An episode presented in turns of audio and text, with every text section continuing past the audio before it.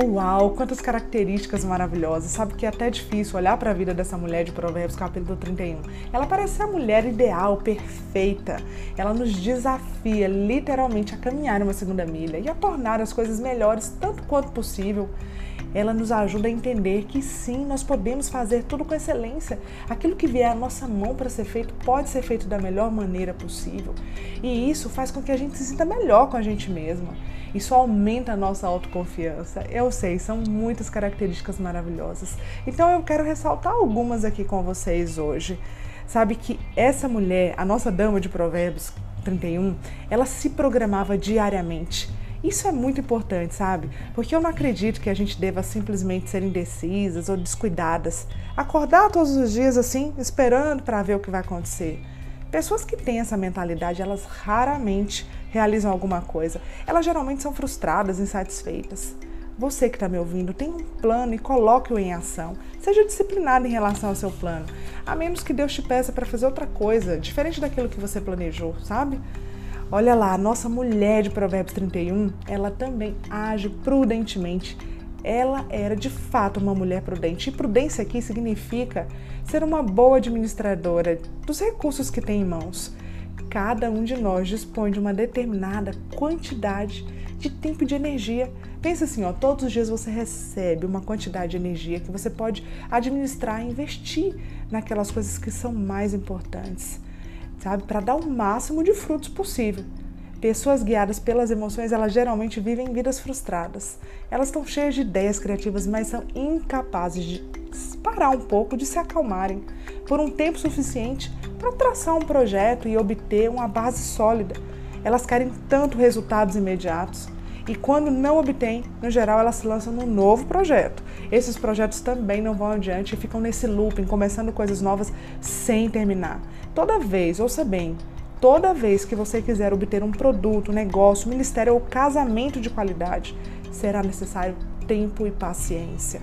Eu encorajo você a avaliar suas decisões, suas compras, as suas escolhas de vida.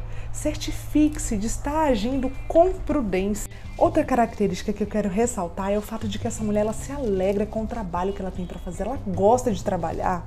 Eu pergunto para você, como vem sendo realizar o seu trabalho? E quando eu digo trabalho, sim, o trabalho na empresa onde você talvez é, execute ali alguma atividade ou se você é dona da sua própria empresa, mas eu também quero me referir ao trabalho de casa, sabe? Lavar, passar, cozinhar.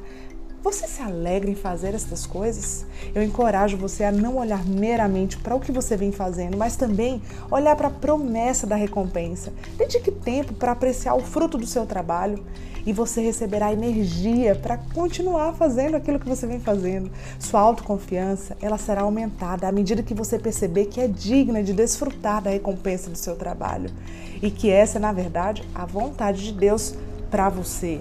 Lendo alguns versos do capítulo 31, a gente consegue ver que essa mulher virtuosa, ela se alegrava em ajudar pessoas necessitadas, ajudar o próximo. Mas sabe que muitas pessoas têm a ideia errada de que ser cristão significa fazer tudo para todo mundo, mas se sacrificando o tempo todo, sacrificando-se naquilo que você poderia desfrutar pessoalmente na sua vida. Eu não acredito nisso.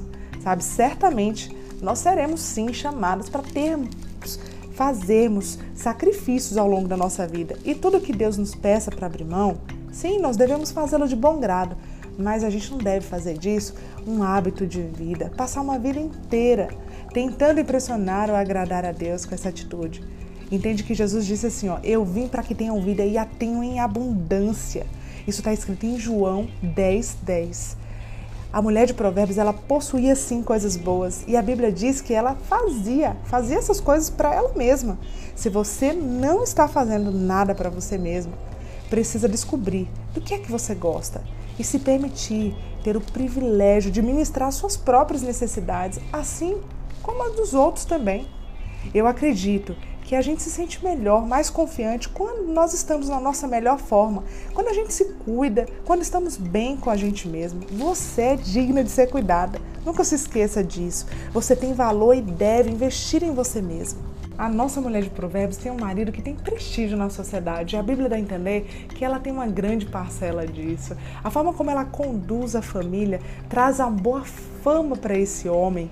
E eu chego a pensar que essa mulher, quando abria a boca para falar do marido, ela enaltecia as, as qualidades, sabe? As características nobres dele. Eu pergunto para você: quando você abre a boca para falar do seu esposo, o que é que você escolhe dizer? A mulher que estamos estudando, ela encarava o futuro com coragem, porque ela sabia que ela e a sua família estavam preparadas para ele. Os versos dizem que ela preparava roupa para o tempo de frio, entre tantas outras coisas. Sabe que aqui eu aprendo e ela me inspira a agir de forma antecipada, aguardando sim o melhor que está por vir na minha vida e na vida da minha família. E antes de concluir, eu quero evidenciar a última característica que eu escolhi para trazer para essa reflexão. A nossa mulher de Provérbios 31 sabe a importância das palavras. Nós não apenas temos a capacidade de transmitir vida ou morte aos outros, mas também para a gente mesma. Quando a gente fala, nós mesmos nos escutamos e isso tem impacto na nossa própria vida. Nós podemos dizer palavras que edificam que geram confiança em nós mesmas ou nos outros, mas também podemos dizer palavras que nos destroem ou destroem as outras pessoas. Eu encorajo você a começar a aumentar a sua autoconfiança, hoje mesmo, por meio daquilo que você diz. Tome cuidado em especial com o seu diálogo interno, sabe aquela conversa que só você pode acessar. E para finalizar essa reflexão, na verdade, essa série sobre a mulher confiante, eu quero te dizer que dentro de cada uma de nós existe uma mulher sábia ou uma mulher tola. A Bíblia diz que a mulher sábia ela edifica o lar, já a tola o destrói. Imagina quando seu marido ou filho faz alguma coisa que te irrita, te deixa estressada, ou quando de repente você é solteira e passa por alguma situação na sua vida que está totalmente diferente do que você gostaria de estar vivendo, e isso te traz angústia, ansiedade. Nesses momentos, justamente nesses momentos, eu e você podemos escolher a quem nós daremos o governo, a mulher sábia ou a tola porque isso vai ditar a forma como nós iremos reagir diante daquilo que nos acontece. Isso vai ditar o tom das nossas palavras e mesmo as palavras que nós escolheremos para nos expressar. Isso vai ditar a qualidade dos nossos pensamentos e dos nossos comportamentos. Eu incentivo você a modelar essa mulher de Provérbios 31, ao invés de ficar pensando que é impossível viver num padrão tão elevado assim. Deus te criou para coisas nobres, para edificar e não para derrubar e não para destruir que você confie no Senhor e receba dele o melhor para sua vida. Que ele te abençoe em tudo, mulher.